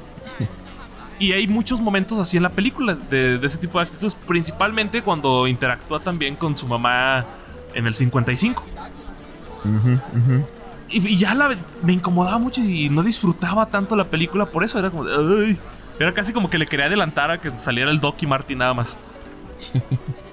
y, y, se, y, me empecé a cuestionar así de, no mames, que esta peli ya se acabó la magia. Ya caducó, Caducó, ajá. Que en su momento fue yo recuerdo la primera vez que vi las tres películas con mucho cariño, ¿no? Es que es eso, o sea, recuerdo que en una clase platicábamos de los los ideologemas. O sea, este rollo de la ideología pues, es bien interesante, es bien complejo, pero en breve los, los ideologemas son unidades de ideología que tú puedes ver en ciertos comportamientos o en ciertos mensajes muy concretos. Porque la ideología es transparente, ¿no? Es como muy abstracta, es como este monstruo que anda por todos lados. pero, es decir, es cultura. Ajá. Pero los ideologemas son comportamientos muy, muy concretos que te vehiculan ideología, te des cuenta o no. La mayoría de las veces no te das cuenta. Pero justo es ese proceso interesante socialmente, porque hay una especie como de selección social, como a lo Darwin, ¿no? Selección natural, pero social, que con el paso de las décadas eh, va provocando que la gente se fije en cosas que antes no se podía fijar. Entonces, cuando tú volteas y ves una película de los años 80, ya es más fácil ver todos los ideologemas transparentes que tenía en aquel momento. Es como, ay, mira, de esto nos pasa a todos, como cuando vemos algo que veíamos de niños y no te das cuenta del doble sentido y las bromas sexuales y todo eso. Es como, así, socialmente, cuando los colectivos ya empiezan a discutir otros temas como eh, legalizar el aborto, legalizar las drogas, el rollo de las relaciones eh, homosexuales que, tienen acceso al matrimonio, qué sé yo.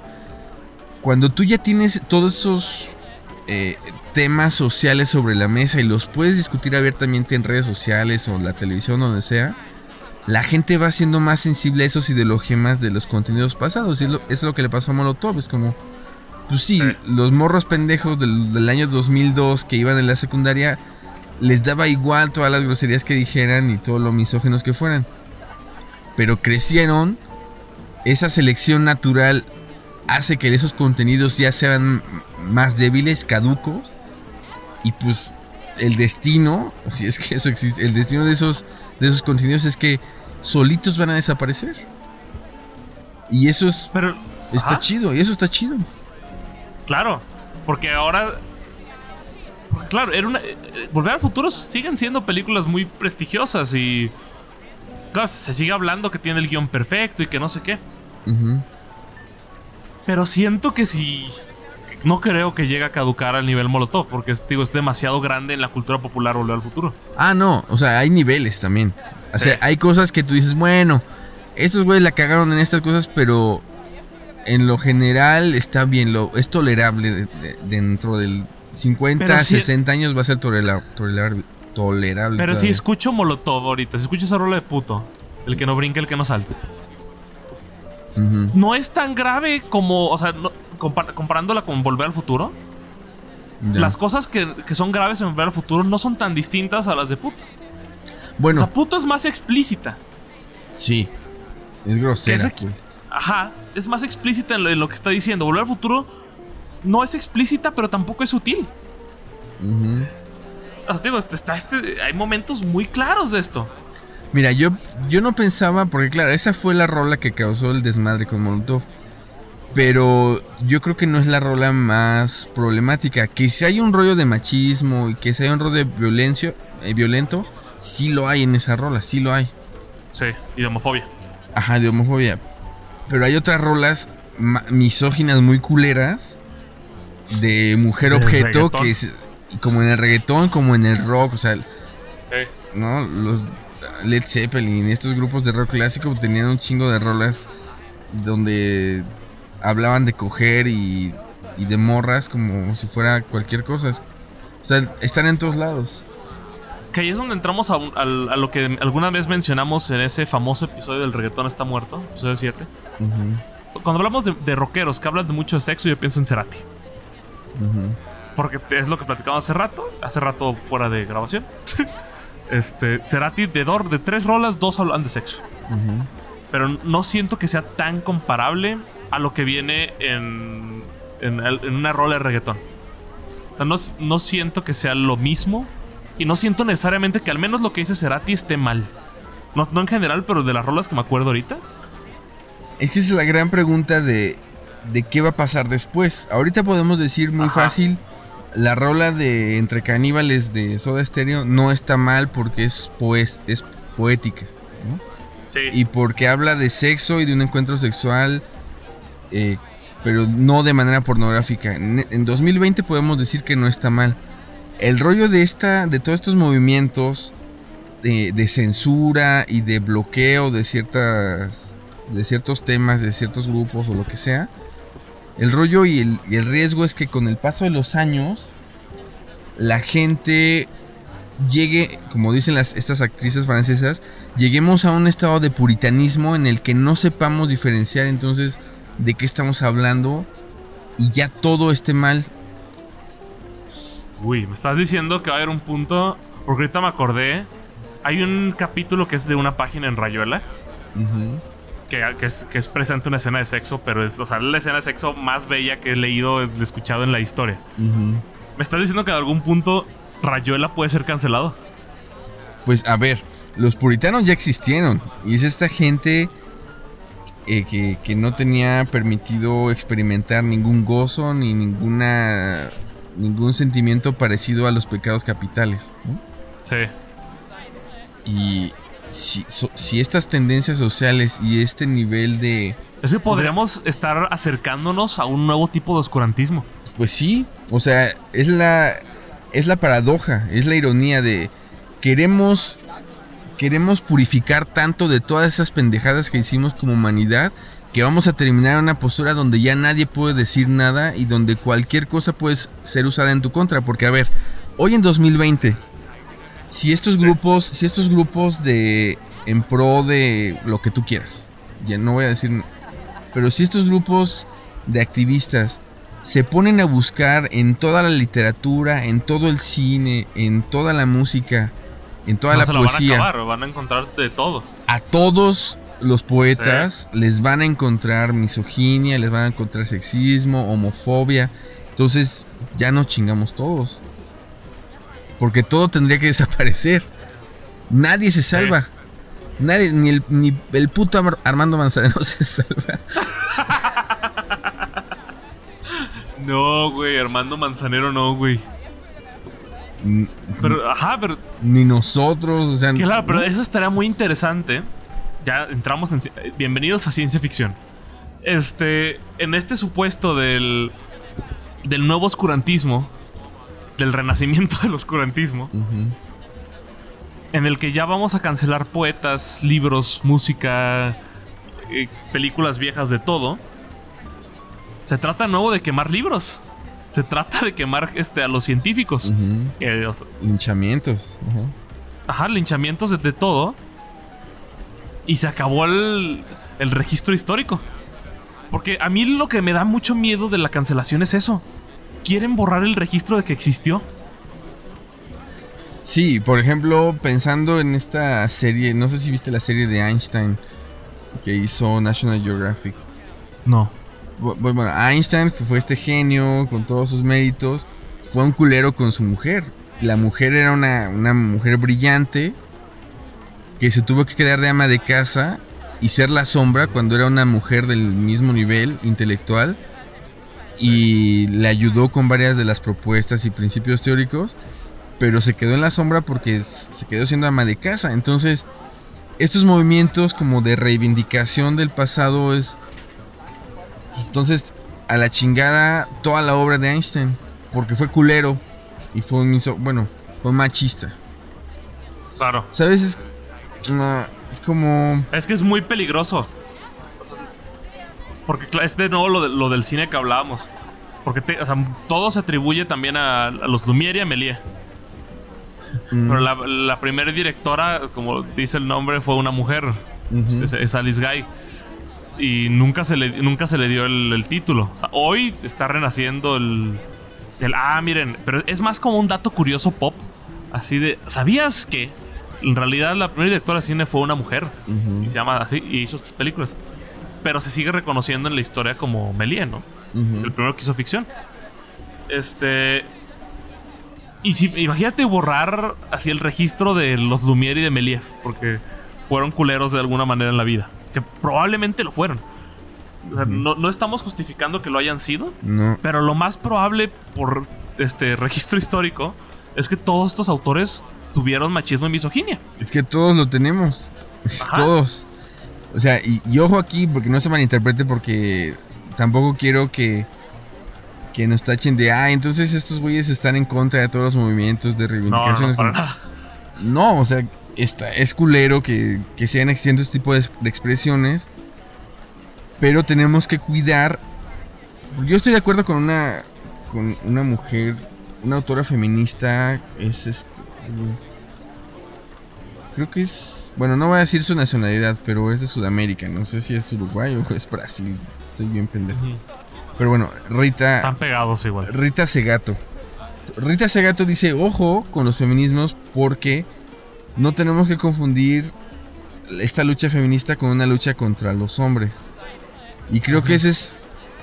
Creo que tanto hombres como mujeres tenemos que que entender eso del feminismo, ¿no? Y en estos momentos de reivindicación no se trata de señalar figuras como Einstein fue un culero a la chingada, eh, linchamiento post-mortem, eh, Molotov fueron unos culeros, es más bien cuáles contenidos culturales siguen reproduciendo esas cosas y provocar que caduquen, o sea, hacer que ya que ya dejen de existir y que dejen de reproducirse y en algún momento librarnos de ellos, pero sin correr el riesgo de, que, de caer en un puritanismo en el que ya todo está mal porque no supimos con, con qué enemigo teníamos que estar luchando durante todos los años anteriores. Claro, o sea, cancelemos eso, bueno, cancelemos. Que se acaben luchar porque, por terminar esas series este, misóginas, homofóbicas, violentas. Luchar por terminar los, los Familia Peluche. Pa. Mm. Pero por más que odiemos Familia Peluche, no, no se trata de eliminar Familia Peluche, porque ya existe. Y porque está, es el chip Televisa que traen todos los mexicanos. Ajá. Exacto. Y, porque es el registro histórico de está ahí y porque está ahí es por lo que no queremos eso. No más familia peluche. Pa. Ahora sí, crear contenidos reales. Molotov, no más puto es una rola del 90. La verdad, no sé si ha sacado nueva música Molotov. Ignoro un chingo la carrera de Molotov. Pero en lugar de concentrarnos, igual estoy de acuerdo en señalar ese tipo de cosas. No para cancelarlo, sino para decir, oigan, está bien culera esta rola que siguen poniendo en los antros. Quítenla, por favor. Sí. Dejen, dejen de promover estas cosas, estoy de acuerdo. Pero ya sí, el, el sáquenme la de Spotify. Uy, complejo. Este. Sí, como este, este movimiento de músicos compositores y superestrellas en Estados Unidos que están exigiéndole a todos los candidatos y a los dos partidos que dejen de usar su música. Y Eso es un movimiento legítimo, es como, no es cancelar las campañas, es decirles, a ver, güeyes, no usen la música que nosotros compusimos como banderas nacionalistas para sus putas campañas. Y díganos qué van a hacer exactamente para dejar de usar nuestras canciones. Como, va, eso me parece muy sensato. Sí. Y entonces eso es lo que se hace con el contenido, es ya no me hagas esto digo, igual es más bien analizar lo último que compuso Molotov, porque las personas crecen y cambian, afortunadamente. Este, así como cuando vi Volver al Futuro me pareció una maravilla. Y la última vez que la vi dije, híjole, quién sabe, vemos. No estoy diciendo que sea el mayor cambio del mundo, pero así vamos avanzando. Igual y Molotov ya no escribe esas madres. No sé, igual y sí. Que si sí, pues ya ahora sí ya quítenles el, el, contrato discográfico, hagan lo que quieran. Pues sí, sí, tendrán que asumir que la gente va a dejar de escucharlos y va a caducar y ya ellos sabrán. Tampoco vamos a pedirle, es como, porque también es culero, es como, vamos a pedirle a todos los compositores que lleguen a esta discográfica que solo van a decir estas palabras y solo van a escribir de estos temas. No. Ahí no estamos metiendo en libertad de expresión. Claro. Entonces, justo ese rollo de la libertad de expresión tiene que ver con el hecho de di lo que quieras, pero asume lo que estás diciendo porque van a haber consecuencias. Ajá, pero creo que ahí en la libertad de expresión, o sea, siempre se habla de blanco, negro y creo que ahí, eh, tiene que ser un poquito más gris. Mm. Porque sí, libertad de expresión, ok. Pero no debes... O sea, cuando ya se trata de, de hablar de alguien que no eres tú, yo creo que sí va a haber una responsabilidad de lo que estás diciendo. Sí, o sea, siempre tiene que haber responsabilidad. Ajá. Entonces, en ese sentido, no, no es tal cual, ah, libertad de expresión, puedo decir lo que se me dé la gana. No, no puedes. Este... Pues quién sabe, es que quién sabe, porque a ver. Mm, no es por defender todas estas posturas que, que han. Se han escudado en la libertad de expresión para decir estupideces y cuestiones, discursos de odio. No es, no es por defender eso, pero si no las hubieran dicho, entonces no hubieran no se hubiera dado todo ese debate social y no se hubiera puesto sobre la mesa un chingo de cosas. Claro, pero eso de nuevo lo hablamos, es lo mismo. Eso sucedió y porque sucedió, ya no más. Entonces, la libertad de expresión yo creo que entra ahí en como en un área muy gris. Porque sí, yo, yo estoy muy a favor de que el autor pueda hablar y pueda decir de lo que quiera, pero hay maneras de decir lo que quiere. Este, que también ahí es, es, un área muy gris porque tampoco estoy como en los dos lados también. Yo también estoy de acuerdo que pueden hablar de lo que sea. Pero ¿cuáles son las maneras? O sea, es, a lo que me refiero. Es como, entonces está bien que todos los boleros de los años 50 sean igual de misógenos porque lo dijeron bonito. No, es que no están bien esos boleros. Esos boleros ya no están bien. Pero entonces no son, no son tampoco las maneras. Es decir, Mm, hay discursos de odio ahorita, ¿no? Discursos homofóbicos, de gente que pendeja como Esteban Arce que va a venir a la náhuac y los estudiantes están, los estudiantes están bien encabronados, pero es, ah, y están pidiendo que cancelen, como, así como pidieron que cancelaran la de Calderón en el TEC de Monterrey hace unos meses. Sí. Y la cancelaron. Entonces los estudiantes están diciendo, cancelen la conferencia de este carbón porque no queremos un güey eh, con discursos de odio que venga y nos hable sobre aborto y sobre las bendiciones de la vida y no sé qué tanto. No lo queremos. Entonces tú dices, bueno, es una postura de indignación muy válida. Sí. Pero sería más interesante ir a confrontar a ese cabrón ahí en esa conferencia.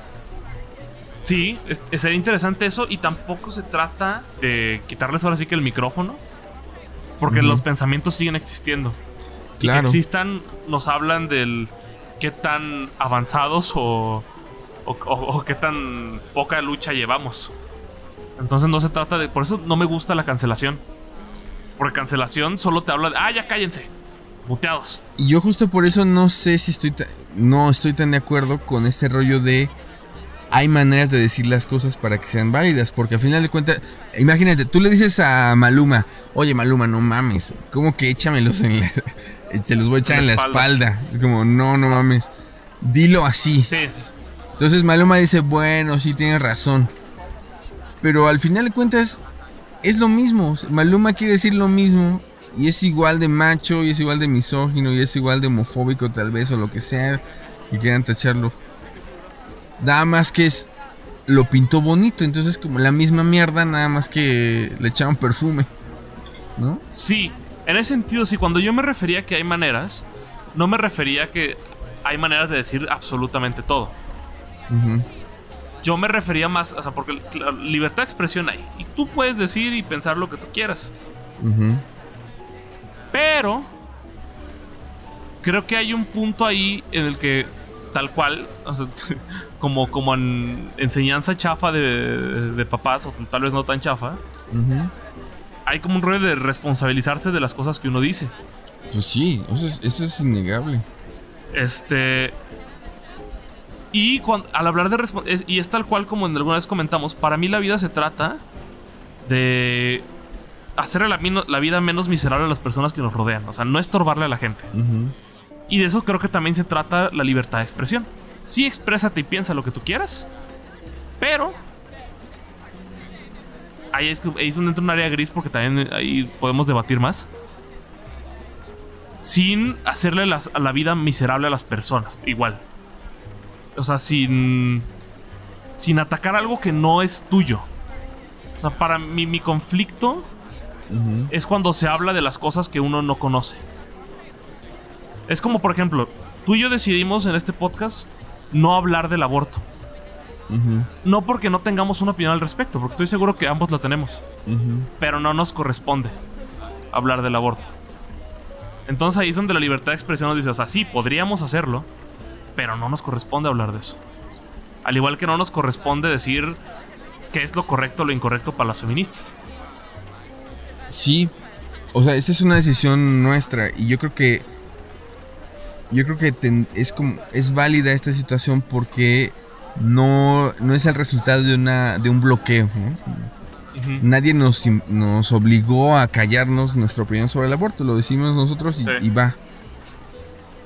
Entonces, yo creo que el rollo de la libertad de expresión tiene, no sé si es tan gris o no, es como, ¿lo dices o no lo dices? En espacios públicos, porque también el rollo de la libertad de expresión, sobre todo tiene que ver con cuestiones de, de mensajes públicos. Entonces, ¿dejas que Esteban Arce haga esos comentarios o no lo dejas? ¿Es blanco o negro? Yo digo que lo haga, que lo haga en un espacio público, porque entonces va a tener que hacerse responsable y porque entonces va a haber un debate social de las pendejadas que diga y va a terminar los, las estaciones de radio que lo contratan y los canales de televisión que lo contratan van a te- terminar por decir, ¿sabes qué Esteban Arce? O, o, o reflexiona sobre lo que quiere decir o a la chingada y caducaste. Entonces yo creo que es o blanco o negro. Y... Eh. pues sí. Yo sí creo que hay ahí un área gris de las cosas. Porque Mm. la libertad de expresión, o sea, yo no no quiero que exista una una policía de la libertad de expresión. Eso es de lo que yo no estaría a favor, o sea, es como no, no no no debe de haber una policía de la libertad de expresión. Pero siento que hay cosas como lo que mencioné que es como no nos corresponde hablar de esas cosas. Sí. Por ejemplo, lo de Esteban Arce estoy de acuerdo. A mí me parecería muy interesante platicar con él. ¿no? Igual y termina emputadísimo. Pero estaría interesante hablar con él. Porque son puntos. O sea, hablar con alguien que tiene puntos de vista contrarios a ti. Siempre es divertido. Sí, Y siempre puede terminar en conflicto. sí, puede ser muy frustrante y cansado. Ajá. Entonces, ahí es donde es el. Ahora sí que el qué tanta energía traes de, de pelear o no pelear. Y desde ese punto, creo que es más como nuestra locura de que nos llama la atención por qué piensan como piensan. más, que, más que una libertad de expresión de cambiarlos. Porque hay Ujú. muchos tipos. Yo pienso mucho en. Tengo un tío que alguna vez me dijo esta frase que me, me, me dio terror de yo decirla en algún momento de mi vida Ujú. tenía un problema con el celular y me dijo, ah, ayúdame con esto. Y yo, ah, sí, cómo no. Y me acuerdo que le digo, o sea, me la acerco y le digo, mira, se hace así. Y le empecé a decir cómo se hace por si en algún momento tenía otra vez el, el conflicto. Ujú. Y me dicen, no, yo ya estoy muy viejo para aprender cosas. Ya. Y fue de, ah, chinga. Y pensar, eh, por ejemplo, si pensamos en Esteban Arce, igual ese güey dice, ya estoy muy viejo para aprender cosas. Sí. Que, eh, que es, es un caso perdido que ahí ya, desde ese momento no me interesa tener la conversación. No lo quiero bloquear, no lo quiero cancelar. Que exista el güey ahí haciendo, aventando fuego por donde camina. Pero ya no es tan interesante una conversación. Pero volvemos a lo mismo el rollo de la selección natural. Es como, en un mundo donde la gente se indigna más por cuestiones que mucho tiempo fueron ignoradas, hay ciertos discursos de odio que van a caducar y solitos van a morir. Sí. y a ver, tampoco estoy diciendo que no, que es inútil reclamar y que es inútil manifestarse, no, al contrario, es necesario. Pero a raíz de esos movimientos, con el paso de los años y las décadas, hay una especie de sedimentación. Se sedimentan todos esos discursos estúpidos y de odio y van a desaparecer. Entonces, pues a lo mejor Esteban Arce dice, ya estoy viejo y ya me vale madres cambiar. Y muchos morros de 19 también piensan así, aunque no lo digan. Es como, no, yo soy pro vida y, no, me, me vale madre, chinga tu madre y así soy. Viva Cristo. Ajá. Y sí lo dicen, y lo dicen. Yo me he topado con esa gente en, en los salones. Es como, es bueno. Y es frustrante y es cansado. Pero es, es gente, desafortunadamente, que, que tendrá que esperar. tendrá que esperar y darse cuenta de que, de que en 15 años y 20 años, pues, pues ya, ya no tuvo ningún argumento porque todo caducó. Pero es muy optimista pensar que va a caducar el pensamiento del provida. O, ese mm. tipo de pensamientos ya más. Porque ahí ya es un, es un chingo de gente. Sí. Ahí es un, es un grupo muy grande de gente el que tiene e, ese pensamiento. Y no sé si vaya a caducar. Yo creo que va a ser igual que los que seguimos creyendo en la izquierda. ahí estábamos. Este. Y pensamos que eso es lo correcto. No porque irónicamente estoy comparando a los pro vida con los de izquierda. Pero es como, sí, es que la vida debería ser así, así, así, así. pero vamos a, Pero para que funcione necesitamos que todo el mundo nos crea. sí. Y así de, de putazo. Y el Provida es lo mismo. O sea, creo que va a ser un nicho ahí de gente que va a seguir pensando eso. No creo que caduque su pensamiento. Igual y pierden la batalla en cuanto que se va a legalizar. Eso, o sea, que eso estaría interesante. Pero no, o sea, creo que aunque se legalice, van a seguir existiendo. Porque así como se puede legalizar, se puede quitar otra vez. Y ahí viene el oscurantismo. Sí, pero yo creo que hay tendencias macrohistóricas. Es, es decir, por muy pesimistas que seamos, tampoco podemos decir que nada ha cambiado desde la Edad Media. Ah, claro. Como si existían los puritanos en el siglo XVIII, XIX y caducaron. Ahorita hay gente muy católica, muy conservadora, tradicionalista, pero ya no son puritanos. Y, Híjole, y hay un chingo. Sí, hay gente muy extremista. Pero así como ese colectivo grande, institucional, con un nombre, pues, simplemente tuvieron que irse como esparciendo por todo el mundo, socialmente se fueron diluyendo. Y ahora ya no hay expresiones tan fuertes y tan extremistas como las que llegó a ver en el siglo XII, XIII, XVIII. Entonces, Pero siempre puede volver a ver. Hace menos de 100 años tuvimos una. Que fueron los nazis. O sea, siempre puede volver a existir. O sea, ¿te acuerdo que se pueden callar un rato? Pero siempre pueden resurgir. Porque están ahí latentes, güey. O sea, no se mueren por completo. Por eso digo que no creo tan tanto como en que caducan. Igual y nomás como que se van a esconder a la cuevita, güey, y esperan a la hora que ya se empiecen a juntar banda para The Winter is Coming, güey. Mm. no sé. Por, a ver, esto una vez lo platiqué con Chucho. No, no sé por qué salió el tema, pero era justamente como... Mm, a estas alturas todavía no podemos decir cuál fue el impacto social del nazismo. O sea, un antropólogo tendría que esperarse un rato porque porque es, muy fresco en la historia. Es muy reciente, fue, hace, fue hace tres minutos. Pero yo creo que sí es algo que no. que es nuevo, que es fresco, históricamente y culturalmente. Sí, tiene menos de 100 años. Y que viene a ser un parteaguas. Entonces, a raíz de eso, que fue muy culero, hubo como un. como una toma de conciencia de un chingo de gente en asuntos muy delicados no solo en Europa, sino en todo el mundo. Entonces yo creo que sí algo, algo cambió. Y, siguen existiendo nazis en... Los neonazis en Alemania o en Perú, que es como, no mames, Perú. Pero... en Argentina también hay. Pero ya son como grupos bien diluidos, ahí todos pendejos, que ya no van a tener la forma, simplemente porque se están diluyendo socialmente, ya no encuentran apoyo.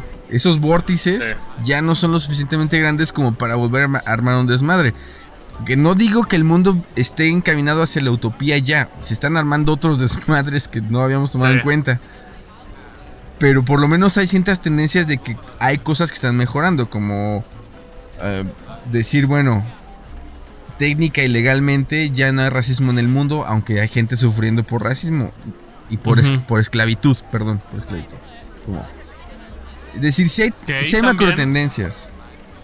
no, pero es que también la esclavitud, o sea, sí se abolió, técnicamente no hay. Pero sí hay disfrazada. Sí, o sea, están los corporativos, o sea, es un esclavismo más, más cómodo, podemos decirlo de alguna manera. Pero hay muchas empresas este, que, que se basan en, la esclavitud de, empleados. Y en chambea, chambea, chambea, dame dinero, dame dinero, dame dinero. Que es otro tipo de esclavitud. Sí, son otras formas. Menos culeras, pero igual de perversas. Ajá, exactamente. O sea, la intención es lo que cuenta. Y sigue siendo la misma intención. Y es peor aún porque el esclavo, el esclavo del 1900, sabía que era un esclavo y sabía lo culero que estaba ser un esclavo. El esclavo del 2020 no sabe que es un esclavo y está incontento, güey. Ese es el pedo.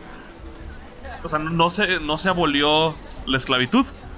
Se transformó y dijeron, a ver, ¿cómo la metemos aquí? Para que quede acomodadita. Le metemos que su aire acondicionado. Unas compus, unas sillas a gusto. Que chambee aquí unas 8 horas. Le damos después que las horas extra porque va a ganar más varo pero no le alcanza para no dejar de trabajar. Si deja de trabajar dos días se me muere. ¿Sabes? Es otro tipo de esclavitud. Que como dices es igual de perversa. Entonces, no desaparecieron los, los patrones de, esclavos. Nomás encontraron la manera de sobrevivir. Entonces yo creo que todo es como cucarachas. Es... Sí, lo voy, no sé, hace 100 años echaron a los nazis van, yo, o sea, no sé, pero igual y podrían encontrar una manera de sobrevivir de otra forma, pero de sobrevivir. Y así con todos estos movimientos. Sí, yo creo que por eso es importante que que se aproveche la indignación, o sea, la gente puede decir es que somos una somos generaciones muy sensibles, hipersensibles y muy delicadas pero otra manera de leerlo es que otra manera de leerlo es pues es que nos indignamos por cosas que están culeras. Y eso, es, y eso es lo más valioso, creo. Y creo que es algo que que no había que no se había presentado de esa manera en, en alguna sociedad. Por ejemplo, en el siglo XX pues bueno, la indignación de los años 60, en los movimientos estos de, de liberación sexual, no sé qué. Pero pues pues era como también de ciertas minorías, de clases medias, medias altas. Pero, de ajá. pero estos otros momentos de indignación de clases populares, de sectores de todo tipo, pues no se había presentado. Entonces quiere decir que de alguna manera hay cosas nuevas que están pasando y que van a tener un impacto, ojalá positivo, no, no rápido y no hacia la utopía, pero pero puede ser constante. Hay probabilidades de que sea constante y de que haya ciertos cambios a favor. Quién sabe cuáles nuevas cosas culeras se presenten, pero. Pero tampoco creo que estemos estancados en un ciclo histórico o macrohistórico que se está repitiendo a lo pendejo. Yo creo que hay cosas que pueden cambiar. Esto no es. Bueno, Dark, hablamos de Dark a nivel pues, macrohistórico. ¿quién sabe? O sea, Ajá, de acuerdo que hay una ilusión, porque no, no puedo hablar de hechos, pero hay una ilusión de que estamos avanzando. Hay una ilusión de que hay luchas muy interesantes. Entre las que me parecen a mí más interesantes son el feminismo y los de la comunidad LGBT. Que esas sí me parecen las. Pues sí, la- las que están cambiando cosas más este. eh, a mayor escala que todo lo que veníamos este, viendo antes, creo. Y existen e- esas luchas que están chingonas. Pero. Siempre con el pesimismo. Sí, eh, jaja. Pero. Y, y eso da la ilusión de que hay un avance. Pero no sabemos. es como, sí, ahí, ahí está. Esta utopía de "A huevo, se va a lograr, se va a lograr. Y yo tengo fe en que se logre. Yo confío mucho en, en- en los, en los compañeros. Pero no sabemos. Y, la- y la- y no vamos a saber qué es lo más chingón de todo. Porque la única manera de saberlo, o sea, no podemos todavía saber lo que acabas de decir, lo de los nazis que pasó hace menos de 100 años. Y los nazis ya se murieron. y los que sobrevivieron en el nazismo ya están muriéndose ahorita. O sea, se han muerto la cantidad de años. Entonces nosotros no vamos a ver si realmente avanzamos o nos echamos para atrás. Quizá en dos siglos van a voltear a decir, no mames, el oscurantismo estuvo bien culero en, el dos- en, el- los, dos- en los 2000, en el siglo Sí. XXI. Hay riesgo, a- o sea, hay riesgo que, de- que todo este desmadre de discursos sociales tan contradictorios, tan confusos, nos lleve a un punto de oscurantismo en el que todos contra todos nos observamos, vigilamos, espiamos y, y linchamos, ¿no? Es que es un siglo muy raro porque es, es renacimiento y oscurantismo a la vez. Ajá, sí, Que es, con- es un siglo de contradicciones. sí, Entonces, y llevamos 20 años. O sea, lo interesante es cómo se va a ver, que no nos va a tocar desafortunadamente, pero cómo se va a ver esto en 200 años, a mí me parece súper intrigante. Si es que hay No tierra, ¿no? También, quién sabe si hay tierra en 200 años. sí. Entonces no podemos asumir que estamos mejorando, aunque si vivimos en la ilusión estamos a gusto. Sí, Entonces, de nuevo, las, las inconformidades y las peleas creo que están chidas. Ese rollo, a mí no me, no me encanta el decir que somos una este, generación más frágil, pero creo que somos una generación que más bien habla y habla sobre las cosas que nos molestan. Que eso creo que está chido. Con sus son con estos vicios de oscurantismo, ¿no? Que ajá, es este renacimiento oscurantismo. sí. Entonces. Con este rollo de lincharnos y, sí. y estar sobre, sí, como vigilando todos contra todos. Sí, sí me Es más bien un, un rollo de. No hablar de. o bueno, no hablar. No creer que estamos en el, renacimiento, en el renacimiento, otra vez. Sino creer que estamos. Ser más cautelosos con eso y cuestionar más las cosas hasta las chingonas. Decir, ah, chis. Aquí ya nos fuimos más de lo que deberíamos. Aquí estamos linchando gente. Sí. Este, Sí. Pero son años chingones a futuro, espero. Corte A, este año, este siglo estuvo culerísimo y nadie se va a acordar. Va a ser como el siglo 4, güey. ¿Quién, ajá, quién sabe, quién sabe. De que es interesante que nos haya tocado vivir todo este desmadre. Es Ah, interesante. hoy es interesante. Para el futuro, quién sabe. Entonces, con este optimismo, los dejamos.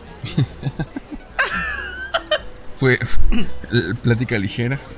Una, sí, una plática, güey, una plática que hizo con aliens, güey. Hablamos media hora de anécdotas. Les dimos buena onda, güey. Les alegramos su día y yo sé que ustedes ahorita están con una sonrisa de oreja a oreja. Exacto. Pero si tienen opiniones, mándenlas, que son temas interesantes. Y siempre es padre el tema deep. No se nieguen tampoco al tema deep. Está chido.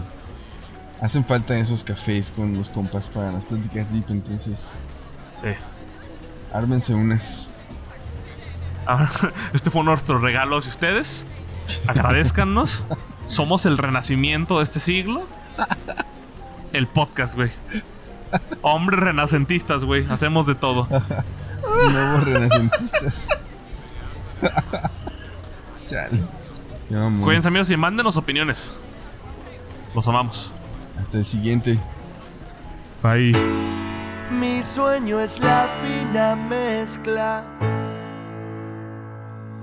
entre la risa y el llanto, poder mantener la calma para gritar cada tanto, aunque a veces no lo logre, voy a seguir intentando encontrar el equilibrio o por lo menos no voy a dejar de buscar.